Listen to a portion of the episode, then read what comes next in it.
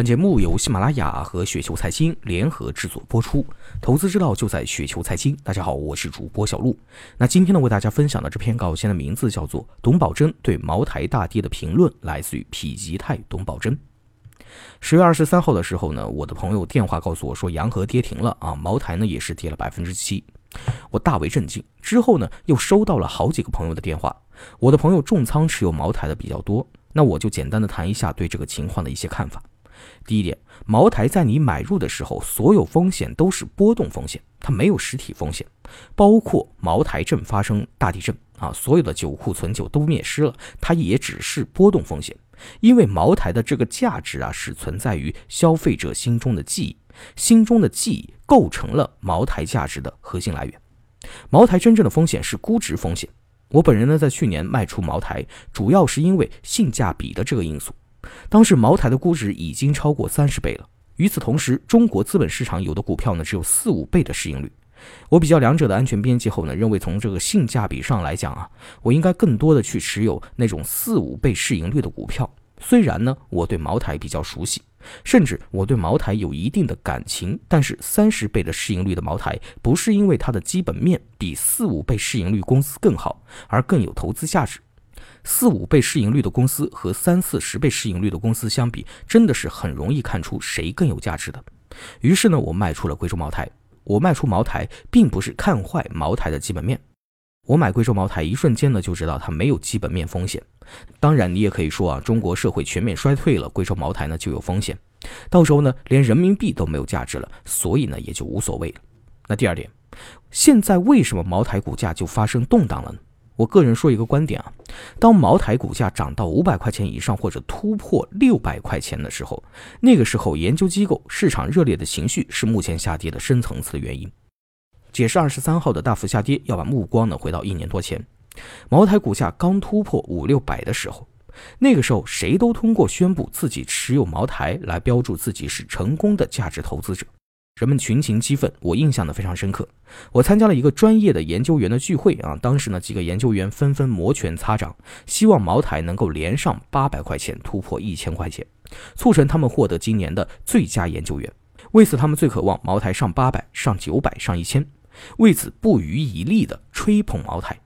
那种语言、那种情绪，我当时实在是看不下去。毕竟呢，大众是非理性的，包括机构投资者，包括研究员。所以，这种非理性的吹捧最终流行开了啊，就像是二零一三年非理性看空茅台流行开来一样。所以，从二零一七年中后期到二零一八年前半年，实际上全社会就出现了一种在茅台身上的非理性高预期。人们认为茅台过去几年增长率百分之五十以上，未来还要维持这么高的速度，这怎么可能呢？如果这样的话，钱就太容易挣了。那个时候呢，出现在茅台身上的看多言论，甚至呢折射到我的身上，因为我卖出了茅台，我也发表了认为茅台的预期过高，茅台深有泡沫的言论，我的脑袋上呢被人扣了人品差的帽子，这都是非理性的证据，不允许别人批评，不允许看空观点，谁要是看空，就说别人人品差，如此明显的非理性，必将造成某种潜在的风险。只不过呢，是当时的大家呢情绪高涨，普遍呢都是处在这个亢奋之中，所以当时并没有发生什么问题。但是随着时间的推移，市场环境的变化，热烈的高预期被越来越多的事实证明，继续超预期成长呢是不太可能的。而这种不可能，并不是因为茅台公司没努力，投资者的预期太高太过分，除了骗子，谁也满足不了这样的高预期。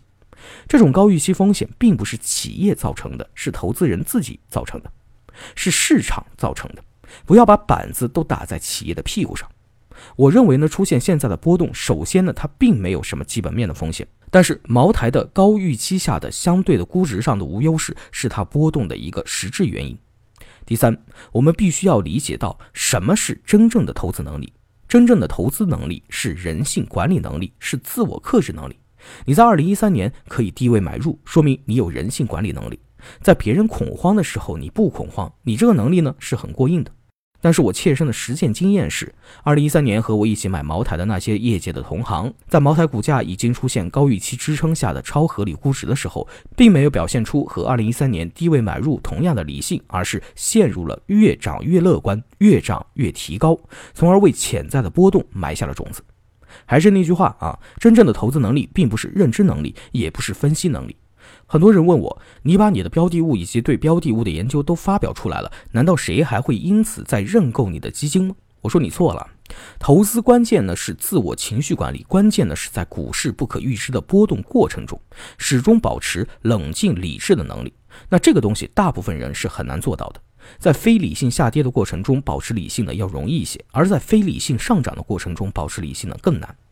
以我为例，我当时决定卖出茅台的时候，所遭受的内心挣扎远大于当时买入。二零一三年我买入的时候呢，是好色的小伙子啊，进了这个女儿国，越跌越高兴。但是卖出的时候，确实也是左右纠结，左右为难，反复徘徊在办公室，仿佛呢是下午四点钟的狼一样。人性管理是投资的最重要的能力。今天呢，我的朋友告诉我，他打了几个机构投资的电话，对方的研究员都告诉他。他们对茅台是否能超越预期很忧虑，甚至很悲观。这些忧虑、悲观的人，其实就是2017年茅台股价创新高的时候，推动它向一千块钱挺进的人。这些人根本就没有理性，他们看得很浅很短，本身又容易情绪化，但是他们却控制着舆论，他们甚至也控制着金钱。他们在股价下跌的时候恐慌，在股价上涨的时候乐观。如果上涨不能持续，他们就会失望，并且拍屁股走人。这种人永远都成不了大气候。真正能够理解茅台的人，不会被他们的情绪所影响。茅台是世界上最好的股票，在下跌过程中，所谓主流机构的行为，主流机构行为在茅台身上是极其短视的。这一点呢，我可以百分之百给你保证。我太了解他们了啊！我亲身经历了暴跌下他们几个亿、十几个亿的卖，我也亲身经历他们暴涨后他们疯狂看多、疯狂买入。并且也因为他们疯狂看多、疯狂买入，造成了一些不应有的、不必要的、不需要的波动。他们的行为总是错的。最后呢，我想说，董宝珍是不是一个人品很差的人？那些说董宝珍人品很差的人，你们认为他们有理性吗？我的人品中差不多和社会平均水平是一样的，不是一个好人，但绝对不是一个人品差的人。那些污蔑我的人，他们应该向我道歉，不要说我宽宏大量。我实际上是很受伤害的，我没有做过什么坏事，我没伤害过谁，我始终想做好人，做好事。我仅仅因为说了一句话，就被说成是人品很差的人。这个社会呢，真的是超乎了我的想象。那些给我冠上了人品很差的人，他们不理性，不客观。各位投资者，各位朋友，很多人呢给我打电话，我也没有时间一一回复。今天呢，我就在这里把我的想法统一的发布出来。